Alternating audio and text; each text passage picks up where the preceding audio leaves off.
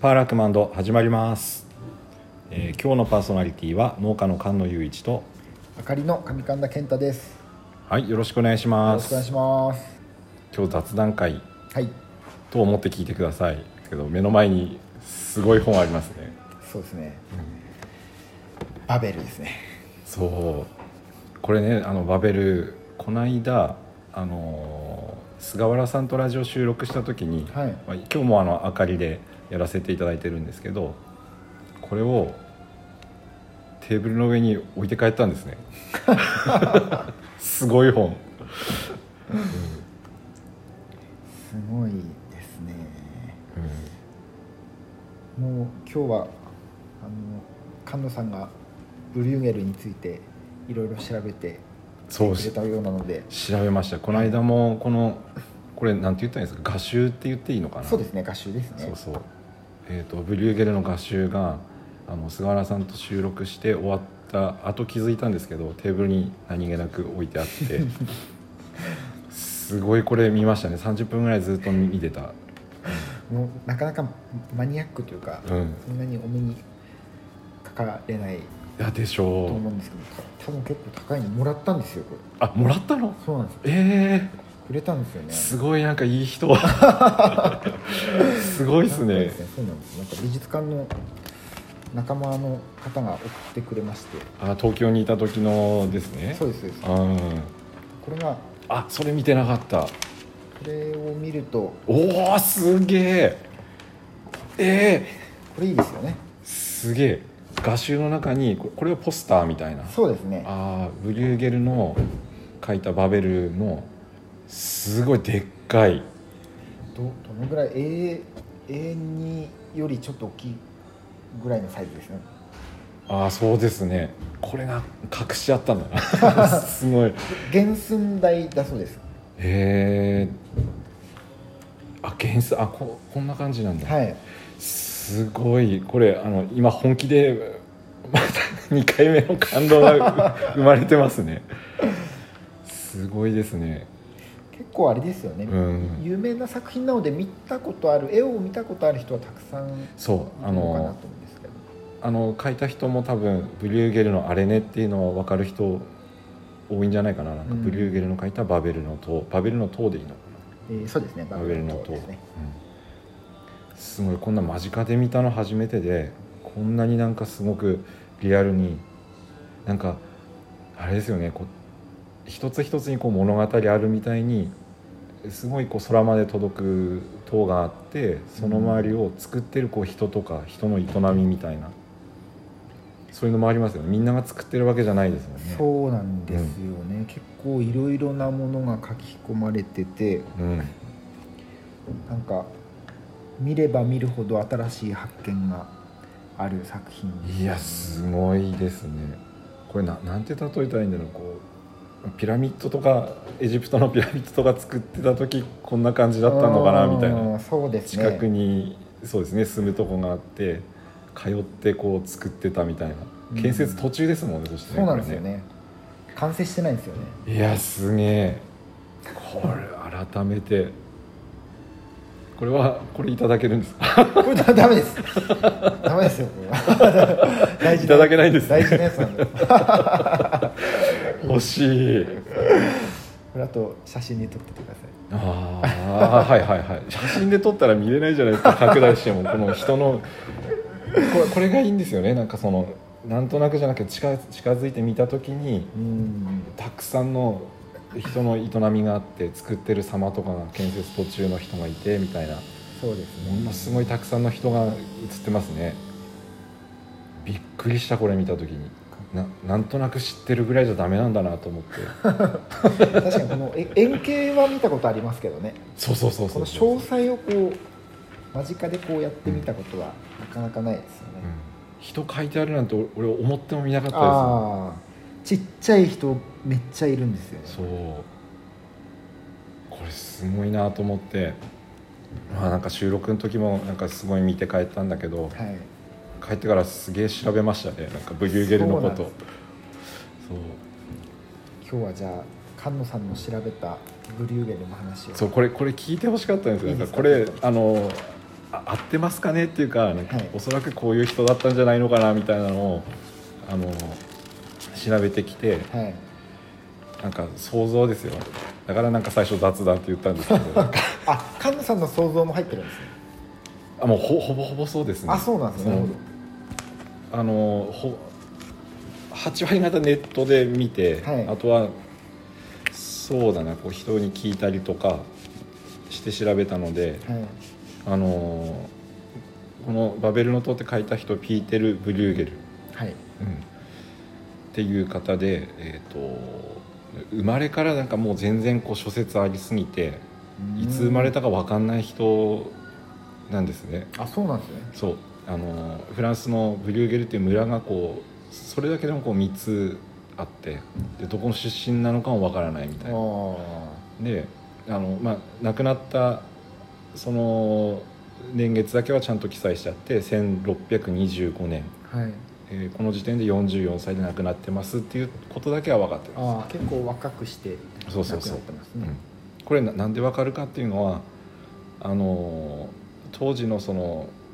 えー、とその絵を描いたりとかこう職人さん他の職人さんだとなんか大工さんとか、はいそういう人もそれぞれその組合制みたいなのがあってはいそこに所属してだから死あーんだ日日は分かったみたいななるほどそれまでがこうはっきりしてなくてそうどういうふうにして育ったかとかそういうのはこう謎でうーん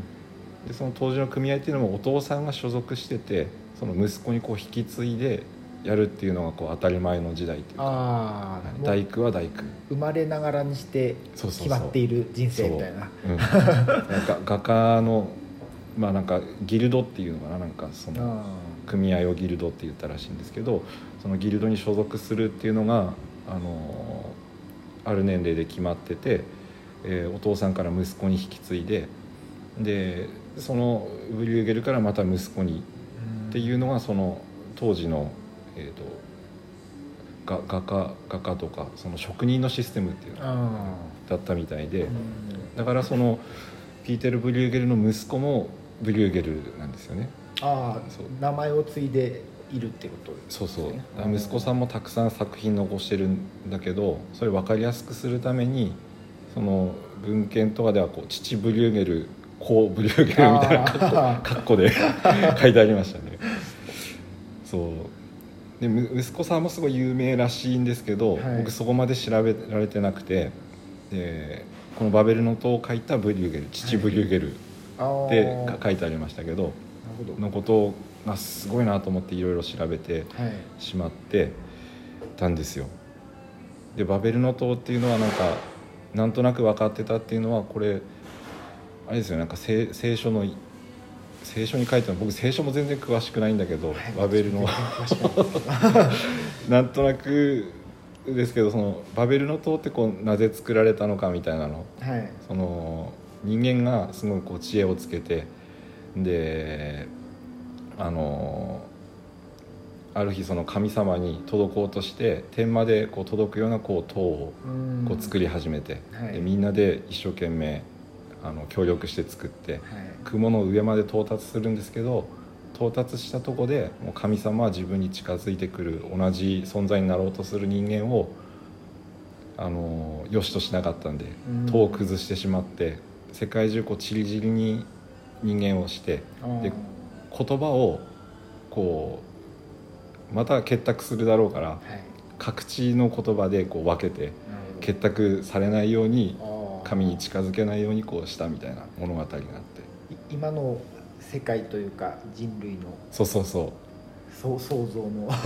初めの部分っていうことですねそ始うまりの部分だったと思うんですけどこの「バベルの塔」だけ見てもブリューゲルの絵のねあーはいこれはなんかそのあのー話に対するこう、まあ、アンチテーゼではないけど、はい人間の力ってもっとすげえんだよってはいあ の言ってるように感じたんですよね。あうんだって雲の上まで作ってんのにまだ建設途中なの 人の営みがああ、そうですねってそれすごいと思ってそれあれなんですかねそのそれまでの時代って割とこう宗教のことを正しく伝える映画をほとんどだったけどもそそうそううんうんうんこをこう超えていくうんというかうんそういうイメージなんですかね。うんうんこの絵一つとてもそれ思ったんですよあまだまだ作れるよって人間の力はこんなもんじゃないよっーてあーなんかそういうことを言おうとしてるみたいで近くでこう目を凝らしてみた時にすごいと思って伝わったよブリューゲルって思いましたねわかんないですよなんかなそう僕はなんかそう感じましたなんかあー確かに絵としても何ていうんですかねこれ実はですね私あの一回バベルの塔をはいはい模写しようと思ったことがありました、マジで、はい変態ですねどこまでできるのかっ てあのあのその前に、うんあのあのモン・サン・ミッシェルを描きたいなと思って、はいはい、まあ、モン・サン・そミれッシェルはあらかたなんか荒々でか描けたんですよえか書いたのはい一応描いた、まああそんなそれ上手じゃないんですけどえ見せてくださいそれそんなに上手じゃないんですけど一応あまあモン・サン・ミッシェルっぽいはいはいねぐらいのあ携帯に残ってるんですか多分残ってたと思いますえー、すごい、うんあそんなあれですよ全然大したないですようん遠くから見ればいや上手すごいっすねこれあれです近くで見ると全然すごくないんですけどうんまあなんかこういう例とか書いたんではいはいこの何年後かかな結構経ってから、うんうんあのあバベル書きたいと思っいてやー行かれてる、なんですけどあの、うん、全然書けなかったもう断念しましたでもちょっとは書いたんですかうん本当にちょっとですあのあ書き始めあの全体のこう外側だけあうんうん形取ってちょっと詳細こう書きに行ったらはいはいもう、ちょっとあまりのうこの緻密さに ん、いやー本当にもう無理だってなりましああだってこれつた伝えあのあんまり詳しくないから伝えるの難しいけどだって100や200の数じゃないでしょ人そうがですね書いてあるのたそうなんですおそらくなんか1000とかって言ってもおかしくないぐらいのそうですね人の営みがそれぞれにこうあってそうなんですよこれも これ過去に模写しようとした人ってはいいたりするんですか、いやいるんじゃないのかなあーまあちょっと見たことないんですけど、はいはいはい多分あれじゃないですかねもうプロを目指すような方じゃないともうできないような気がしいやー なんか聞聞きながら書かないとなんかその人のい営み一人一人のとかますはいすごくこう意味がまあそうですよねあるような感じするんですよね、はいだからそう調べてる途中なんだけどそうバベルの塔を調べててこう別の方に興味いって別の絵をはい調べてて、何を調べたんですかそう あのなんだろうこう人の営みがはいこの絵にその、まあ、せ1000としますかなんか 1000, 1000以上の人の営みをこの絵の中にこう残すってすごいなと思ってはいで人に興味を持ったんですよブリューゲルえこれどんな人だったんだみたいな。ああそう最初に言ったみたいにその自分の職業も変えられないような時代ではいでなんかあの僕が感じたのはそのなんだろう教えられてたそのバベルの塔その神様に崩されるよみたいなバベルの塔をこう絵で完成させるまで、うん、完成させたいのかなっていうその建設途中の塔を描いてるってなんかえなんて言うんだろうその人となりというかはいあの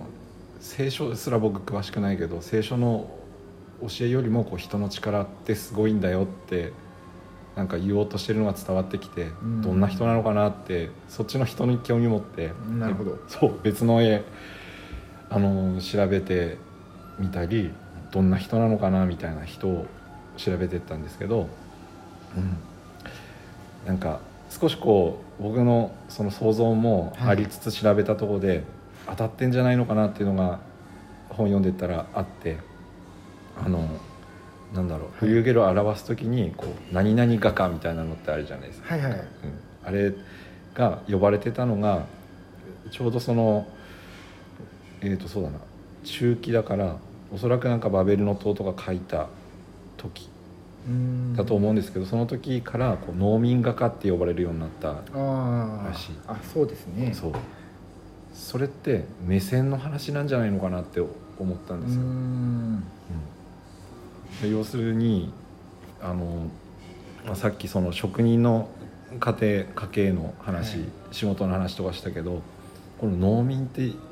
いう職業はもう職業としても多分認めて認められてなかった時代なんじゃないのかなって想像するんですよね。あそのえっ、とそうだな税金だってその年間の9割とかその王様に納めてーうんで土地をこう持つっていう文化すらあの理解してなかったというか、はいうん、っていうことだと思うんですよなんかこう国から土地を借りててはいでそれを耕してるから税金納めるの当たり前みたいな。ああそうそうでなんかその人たちの目線でこう書きたかったんじゃないのかなこの人ってうーうんんなるほどそうそうって思ってなんかその調べた絵絵でなんかそう呼ばれ始めた時に書いたのが、えー、とネーデルラントのことわざ、はネーデルラントのことわざうい、地方の名前なんですよねネーデルラントーんで これもすごいんですけどえっ、とそうだな、えー、と言葉で伝えるの難しいんですけど絵全体にその街の風景が描かれててはいあのパベルの塔のその営みっていう話したんですけど、はい街で暮らす人の営みがすごくリアルに書かれてるのがこのネーデルラントのことわざうーんそうなんですねそうそうでこれがはいやっぱ一つ一つにこう意味があったんですよねはいあの、まあ、ここれを書き始めてはいこの時になんかすごくこう評価される評価されることがあったって書いてあったんですけど、はいネーデルラントのことわざでここにはここにもすごいんですよなんか 100, 100人以上の人が書いてあってその人の営みが書いてあってでことわざっていうだけあってでその一個一個にことわざの意味があるんですよ。そうなんですね今ちょっとその絵を見ながらあー話をしてるんですけどもこのたくさん人が書かれていてそうそうそう、多分100人200人はうん、いますかねそう街でその暮らしてる人の営み、えーまあ買い物してたりとかはあのパン食べてる人とかただただなんか座ってる人とかはいはい遊んでる子供とかたくさん書いてあるんですけどこれの一個一個に意味があるんですそうなんですねこれすごくてはであ例えばな何個か紹介したいんですけいど、はいなんかこうどこに何があるかは分かんないですよね あちょのっと探してみます柱を噛む人っていうのが出てくるんですけどそうあなんかそれっぽいかなそうそうこれですね柱をただただその口で噛んでる人はいでこれはあの偏った信仰を持つ人っていう意味があるらしくてああそうなんですそねう、うん、ああだからなんかそのなんていうの宗教でこう統治された時代ははいえーとまあ、そこにこう疑問を投げかけるというか自分たちの考えを持ってそのやってもいいんじゃないって言ってるような気がしてああその宗教の教えだけによらずっていうことですかこ個人としてのそうです考えね方とか、そうそうああそう、なるほうどん、分かんないですよなんかそうそういうふうに考えたのかなとかうんあとはなんか、えー、と羊の毛を刈る人と豚の毛を刈る人そう家畜のその毛を刈ってる、あのー対照的なというか、はい2人が出てきて片方は羊の毛を刈っててはい片方は豚の毛を刈ってるんですけあーど買ってますねああいますすごいですねすごいすぐすぐ見つけま したここれ面白いですれウねォーリーを探せみた いなあウォーリーって言えばよかったのかななんかウォーリーっぽい感ぽじいぽいですねそうそうそうそうそう探すのも楽しいっていううんこれはあの片方はこう有利ではいもうもう片方は不利あの意味のないことをしてるみたいなあそうなんですそうね意味合いがあるのとかあー、あ羊の毛は、まあ、売り物になるけ売りど物になるけど豚の毛はそう、ただのゴミみたいなうん、これは使えないんだけどな何やってんのみたいな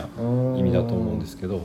あとは、えっと、ワインダルかなんかではいがあってワインダルの線を引き抜く豚ワインダルのそう人だけに意味があるあるわけじゃなくて、はい動物にも意味が、あそうなんですねあるんですようん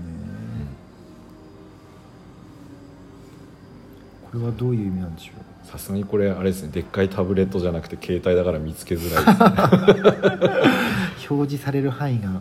狭いという、あありわましたすげありえました旅方さんすごいですねすぐ見つける楽しいですねこれそうこれは、はいあの意味としてはこう注意をおこ注意を怠ると災いがやってくるよっていう意味ああそうなんですねそうなるほどワインは、あのひひ人にとって、まあ、こう高価なものというか大切なものみたいなあまあそそういうことだと思うんですけどそうそうそれをこうあの見てないと突然こう豚に引き抜かれてそれ全部ゼロになっちゃうよみなるほどたいな,、うん、なんか、うん、ことわざでもあるしなんか格言みたいなのを感じるそうえあのことだなと思ってそうですねこれ一個一個見ていくと面白いですね面白いあとさ最後もう一個は、はいい、つも同じ骨をしゃぶるっていうのがあってはいこれは男の人があの街の片隅で不老者みたいな感じではいあの何もそのついてない骨をずっとしゃべってしゃぶ ってる感じなんですけどはいこれ結構あのディスってる感じだと思うんだけど、はいあの意味意味的にはあの人いつも同じ話してるよねっていう あ意味だそしそこなんですそねうそうそうなんかそれよく経験する話で すね思い当たるなんか感思いじ当たるのはああのりま人すねいつも俺しゃぶってるよねみたいな もうなないのに味なくなったのにまた同じ話してるよねみたいなそうですねもう何回も聞いてるやつなんですけどそういう人に限って同じテンションで1回目のテンションでわかりま話すします もんねあれ不思議なんですよねそうそうでもいつの時代もなんかそういうのはあるんだなと思ってう、んうん、こうだからなんか僕が考えた感じのそのバベルの塔で感じたことって、はい意外となんか当たってんのかなと思って、うんわかんいないでもこれ こ今度聞いてくださいよこの合集くれた人 にどういう人だったのみたいあな、あ分かりました結構詳しい人もいるのでうん、聞いてみますかねなんかそっか菅野さんの話を聞くと、うんあのブリューネルって結構そのうんバベルの塔とかはすごい壮大な絵なんですけど、絵としては。割と目線としてはもしかしたらその農民目線だったりとかそうだと思ったんですよ、庶民うんから見た、うんえー世界というかそう、そういうのを描いてるっていううん、感じなんですかね。そうだからこの人がおそらくそのさっき言ってたその画家とかあの絵画を描くギルドにあの所属してるから中流の家庭だったと思うんですよ、あだからー何も疑問を持たないであのなんつうんだろうこうパトロンがいて書いてくれっていうのがなんか時代だったと思うんですよなんあかーおそらくもうちょっと前の時代なのかなうーんあのもうその頃なんですかね。なんかむちゃくちゃこう遡ってしまうとあのイタリアだとなんかそのレオナルド・ダ・ヴィンチとか、はい、あとなんだあのその領主制だった時にこうメディチ家っていうそのでっかあーはいい領主の、メディチ家からそのお金もらってで宗教が書いてとかはい人物が書いてっていうのでこうキリストの絵とかうんあのしキリスト教になぞらえた絵とかをこうオーダーもらって描くみたいなのが普通だったのかなと思うんうんですそうけでどすね。うんでそれをこうまあでもダ・ヴィンチとかも多分何かを残してるはずだと思うんですよねなんかう僕それは聞きたいんだけど分かんないからでも何もその画家の一人としてギルドに所属して疑いを持たなかったら多分食いパンぐれなかったと思うんですけどでもそこで、まあ、遊びなのかあーはい。でもしかしたらその自分たちの中流よりもその全然気づかないであのうん暮らしてる農民の営みってあってでその目線からの、まあ、ひ否定というかバベルの塔で思ったことだけど、はいひ否定ではないけど人のこう営みっていうのは確実にあって何千人も書いてあって、でその雲の上までだってその塔を作れたりとかするんだぜってうん不安としてる人みたいな今のそのなんだろう社会のあの決まりとか、はい構成されてるものになんか 一石を投じるみたいな感じの人だったのかなって思っなるてほなんかそれもすごいなと思ったんですよ人としてそうでうすね、んなんとなく現代にも通じるとこはありますよねうん そうそうこれこれねなんかそれを調べてったら、いなんかもう一つなんか自分があの美術館行って見てきた絵で、あの一個聞いてほしかったんですけど、はい、はい、そうあのおそらくその日本の風刺画とか、あの社会風刺をしてる絵を描いてる人とかでも同じ考えとかしながら描いてる人いるんじゃないのかなと思っああてなるそうさあのえっと歌川国芳って江戸時代の、ほどはいはい、あの風刺画いや浮世絵師ですね浮世絵ですねそうはい、を書いてた人もこれはここれは確実にその美術館で聞いてきたのであの完全なその なんなんて言うんだろうあのふ風刺でその社会の制度に対してのはいアンチがなんか思いっきりこう込められてる絵とかもあったりとか。あしてでこれってどうなのかなと思ったんですけど、えっと時代を言うと歌川国芳が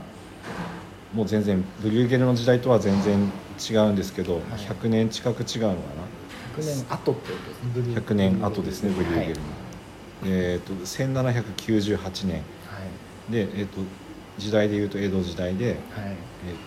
天保の改革があった時、あえっと老中水野忠国あはいでこの時はなんかその、まあ、さっき農民目線って言ってたけどすごいこう大飢饉があってあーなんかあの米とかも全然作れなくて不作になってみたいなあその政策であったのは天保の改革で,、あはいはいで農民がその困ったっていうのはあ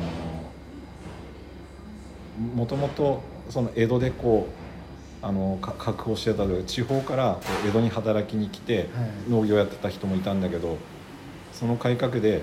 あの江戸じゃダメだってなって地方に勝手に返されちゃってあそうなんですねそうそうそうなんかそうああんまりこう伝えられないじゃないですかなんか社会とかの授業とかだと、はい帰れ帰れってなってでそれななんだよってなったその鬱憤とかななんなんて言うんだろうすごくこうなんでだっていう思いとかがこうすごいこう溜まってた時代時代ああそうそうそうそうだから農民はもちろんその怒るし職も、はい職失っちゃうじゃないですか突然、なんですそうですね、地元帰ったからって言ってなんかできるわけでもない し突然ね米が取れないから、ね、地方に帰ってそれで米作ってくれって財政引き締めるからああなんかそう同じ僕もその農家だからそんなこと言われたらすごい切れるな と、うん、でこうこれと一緒に、はいそのやっぱ引き締められるもんだから、あの画家の方もそういう風潮があったああなるほどやるんですよはあえっとこれを言うとえっとね、まあ、なんか簡簡単なことだとアート界だとこれ規制かかったのが、あのはいもう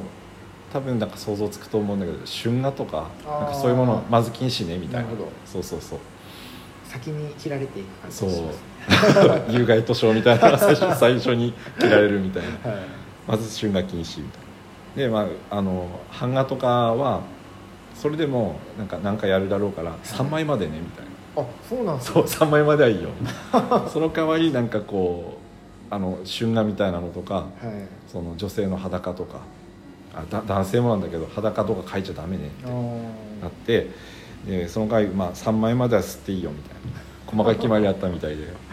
そうそう美人画も禁止あと、まあ、友友情とかそういう絵もその服着てても禁止あそうなんですそうっていうのがなんかそのアート界でもすごいこう規制されててはいでその時にあの歌川国芳ってすごくあの頭が切れる人だったんだなと思って「では分かりました」ってでも多分文句とかもすごく言ってたと思うんですけど、はいなんかあのずっと見ていくとすごくこう江戸っ子っぽいなと思ってて、いはいあのずっと浮世絵で人の絵を描いてたんだけどその時こう猫の絵を描くようになってあそうなんですねそう猫の絵だったらあの戦闘とかではいあみんな裸 猫これ大丈夫でしょってなるほどそう規制に引っかからない そうそう猫の絵だからこれすごくあの見た見たことあると思うんですけど、はい猫たくさん描いてあってそれ可愛い絵でで僕もなんかいわきの美術館にこの絵来た時に見に行ったんですけああどそうなんですそう何何の考えもなしにこう見てもすごくこう可愛くて、ああそうあの最後にお土産物売り場であの猫の手拭い売ってたりとか それだけでもまあなんか見る価値はあるんだけどなんか意味はあったんですよねあ裸を描そうくなんんでですすよねそうあ全くのこう一緒のやつ描くんですよ戦闘の絵多分描いてたはずなんですけどそれと同じ配置ではい猫、ひ人の絵だったものをそうそう猫に置き換えてるだけそっうてことですそうそういうのもあったみたいでああなるほどすげえ工夫してるなと思 って、うんっていう工夫したらしくてはいでもちろんそのあの政治の政策に対しても、まあ、その画家としては文句があったもんだから、はこれも書いてやるぞって言ってでもちろんその老中の似顔絵とか書いたらすぐ捕まっちゃうじゃないですか、いはいはいわわかりやすいまとですもなこと言ったらは いだからその江戸時代のことは書かないんですよあー前時代のことをで残ってた電気のことを引き出してきて書くんですよあそうなんですそうねそれを風刺してでそのそれはあの源の頼光公はい僕ちょっとこれ詳しくないんですけど、はい何をした人なのか源頼朝とかなられなんだけどあのこの解体はなんかすごいえっ、とななんだろうあのすごいこう大きいドア3つ分みたいなめちゃくちゃでっかい絵なんですけどあの妖怪がたくさん書いてあってあああれわかりますなんか骸骨とかそ出うあてくるやつ骸骨は別なんですよあそっかそっかそうああれあれもそうなんですすごいすごいでっかい絵であれもありましたねいわきに来た時あーうんあのここっちの妖怪の絵は、みはい源頼朝公はい館土雲をなすずっはいて読むんですけ どこれ言葉だけだと伝わんないですよね字面が思い浮かばないですねはい あの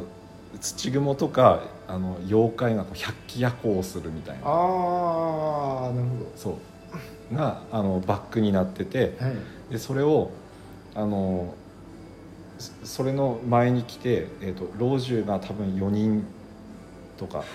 何人かいたみたいなんですよね老中って1人じゃなくてあー役職ががこうあの対策を練ってるみたいな妖怪すごい出てるからそれもなすごい何百と書いてあるんですよ妖怪一個一個ににかかたくさん書いてあってでこれをなんとかしなきゃ退治しなきゃってあの画策する老中、すげえよねみたい なっていうふうにも見えるんですけどあの実はこれには意味があって、はい妖怪がその何百とかあるとこの一個一個に身があってはい職業なんか髪結いの人画家とかたくさんなんかそのあ町で暮らすそそう農民とかが書いてあるんですよ。おーそれはなんかそのあのこの政策ふざけんなってなんか言いに来た妖怪自分たちみたいなそうなんですね昔のその偉い人と思わせといてお前だよってああいうようなこの政策納得いってないからねっていうのを出してで江戸でむちゃくちゃ流行ったらしいです 春画でもないし、はい妖怪画だから、はいめっちゃなんか吸っていっぱい打って、はいすげえ流行ったっていうそうなんですそねうこのパワーとかこの起点とかすごいなと思っあてーなるほどそそうっかそのあれ妖怪のうそんの職業でいうのはその絵でももう分かるようになってるんですかなんか道具持ってるとかこれねあのストレートには分からないようにしててあそそうなんですねれも楽しみなんです江戸っ子ののこれってなんかあの人書いたからこういう意味じゃねえってこれああ4人いるけどこれ今に当てはめたら老人の何々だろうみたいなあそうあとんでもねえなって言ってその会話にこうつながっていくみたいななるほど、うんじゃああの書いた本人も正解は全然世に出言わないんですして言よってないのにそうそうそう江戸の町民たちがそう想像して、うんまあ口コミじゃないですけどそうそうそうそうで話がこううん広がっていったということそうなんですかねそれを謎解きするのが流行ったんですってあーなるほど粋な遊びですね生き生き、なるほどイコールになるかわからないけどそのブリューゲルを調べてった時にこう人の営みとかすごいこう細かく表現してるのが、なんか僕が見たやつだと歌川国芳と似てるなと思って、うん、ブリューゲルも結構妖怪みたいなのいっぱいあ書きねますからねあさっき見せてもらいましたね、はいこれもきっとそれぞれ意味合いがあるんだと思うんですようん本当に顔に手と足そ のままこれ完全な妖怪 だよもうドクタースランプあられちゃんとかに出てくるニコちゃんだよが ぽいっすね 確かに確すかごいですに、ねあ足の生えた魚とかあ本当に空空想上のというか架空の生き物ですね、あうんすげえ面白いっすねそうですねなんか確かこれあれですその美術館うんにでこのバベル展をやった時は、うんなんかあのその売店とかにうんこのそれぞれのこの妖怪はいはいはい、をこううフォーカスしたうんなんかカードかなんかとかん、あ売ってよて、くありそうすごいなんか俺買いそう結構なんか楽しいんですよねああ面白いですなんか結構何回見ても面白い、うんはいこのなんだろうこう、えーく空想のしがいがあるというかあなんか見方によっていろんな撮り方ができるのであうん結構あの鑑賞会とかでもブリューゲルの作品は割とやりやすいというか子供とかもはいはいはいあの見た目で結構はい面白いものとかがあるので、うんうんうん結構使われる作品鑑賞会っていうのはなんかこの絵を見て、はいいろいあろのそうなんですよあの、うんえっと、東京都美術館でやってるあの鑑賞プログラムっていうのがあるんですけど、前携わってたそうですねはいはいはいはい、で1個の作品をみんなで見て、うん、えーまあ、お互いにこう感想とか言い合うみたいなあやあすげえ参加したいつ、今そう面白いですね僕この感情初めてなりましたねすごいこの感激をはい鳥観音さんに伝えたかったんで、あそうなんですよなんかあの結構美術館ってこう静かに一人で見るみたいな感じじゃないですか、そうですね、だからなんか、まあ、よくわからんみたいなのもあるし、うんうんこうなのかなみたいなのをうんこうわかんないですけどなんか彼女と2人で行ってるみたいな時だったら喋る人いますけどまあなんか1人で行くとうん結果その気持ちをこう家まで持ち帰るみたいな感じになっちゃうんであー結構あの複数人の鑑賞プログラムとか面白いですよ、うんあの人それぞれ見方が全然違はいはいうので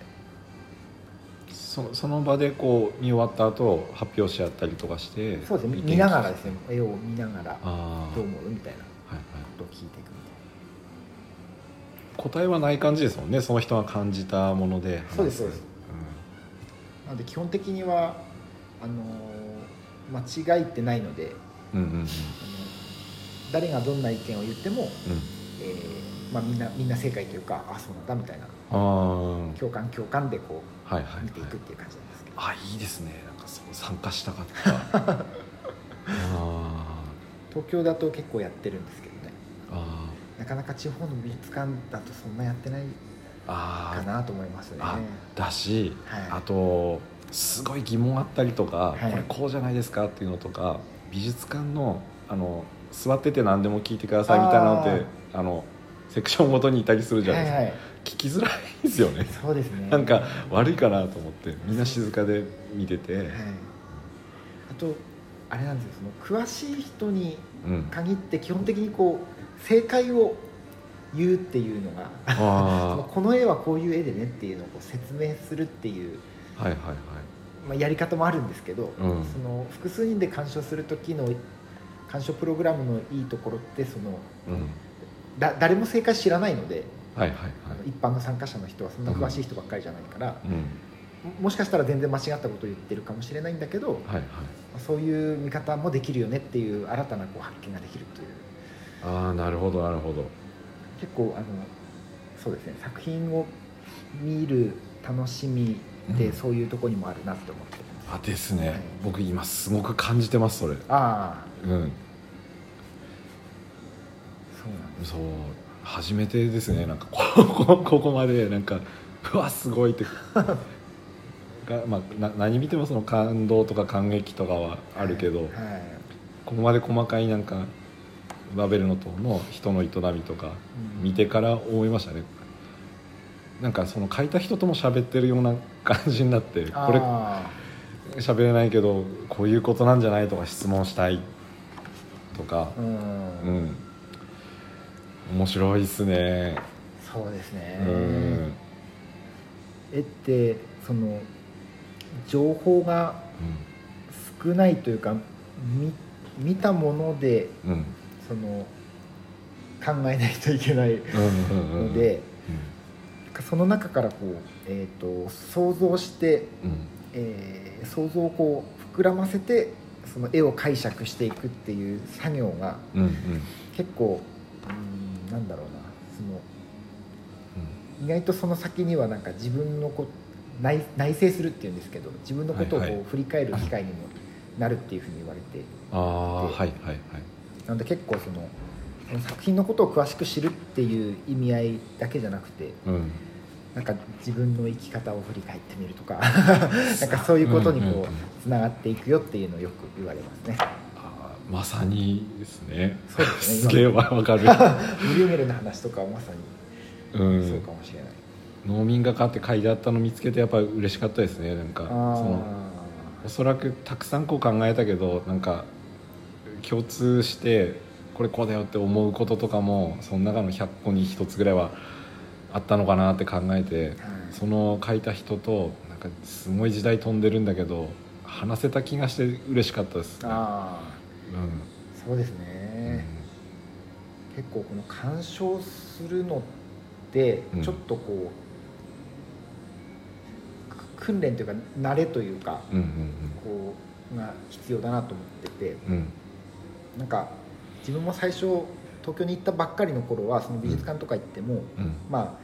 えっとなんだろうその絵を描いた情報を、うんうん知るというか何何年に描かれた作品でとか、はいはいはこのい人はどういう人でみたいなのをうんこう教養として学ぶのがそのあのなんか美術を鑑賞することだと思ってたんですけどあなんかそうじゃないんだなっていうのを向こうに行ってから知りましてーあなのであんまりこう先入観なく見るっていうのをー、うんやるようになりましたなので逆にあんまりこう知識ないんですけどいやいや全然そんなことないと思うけどそういう見方も一つできるというのがあの収穫でしたねああなるほどいやーすげえ勉強になったしすごく心がむちゃくちゃ動きましたねなんかうん私もはいブルーゲルはの絵は結構好きですねあ結構いいつまでも見てられるって感じはしますーあーこれでも別の絵とかでもまたなんか紹介してもらっていいですかなんかたまたまこれ見つけたんだけどあそうですよね このはいあが画家さんでもいいしはいこの絵面白いよみたいなのあの言ってもらうと、はい多分あのもう自動的にむちゃくちゃ調べます 人に興味持つとなんかすごく調べるんでそうなんですあの菅野さんめっちゃ調べるのでうん多分いこの人って言ったら多分あの自分の知識すぐ超えていくと思 なんかなんかささっき言ったみたいにい営みには興味ありますねその人どういう人だったのかなあー何食ってたのかなみたいなの感じですねなんかうんうわかりましたいやぜひ紹介してくださいなんかなんかち話ょっしたといはので、い調べてみたいと思いますはい、いやぜひじゃあ今日はこんな感じではい、いいですかねはいありがとうございます、はいありがとうございますでは、えー今日のパーソナリティは農家の菅野雄一とあかりの神神田健太でしたあはいありがとうございまりがすとうございますまた聞いてください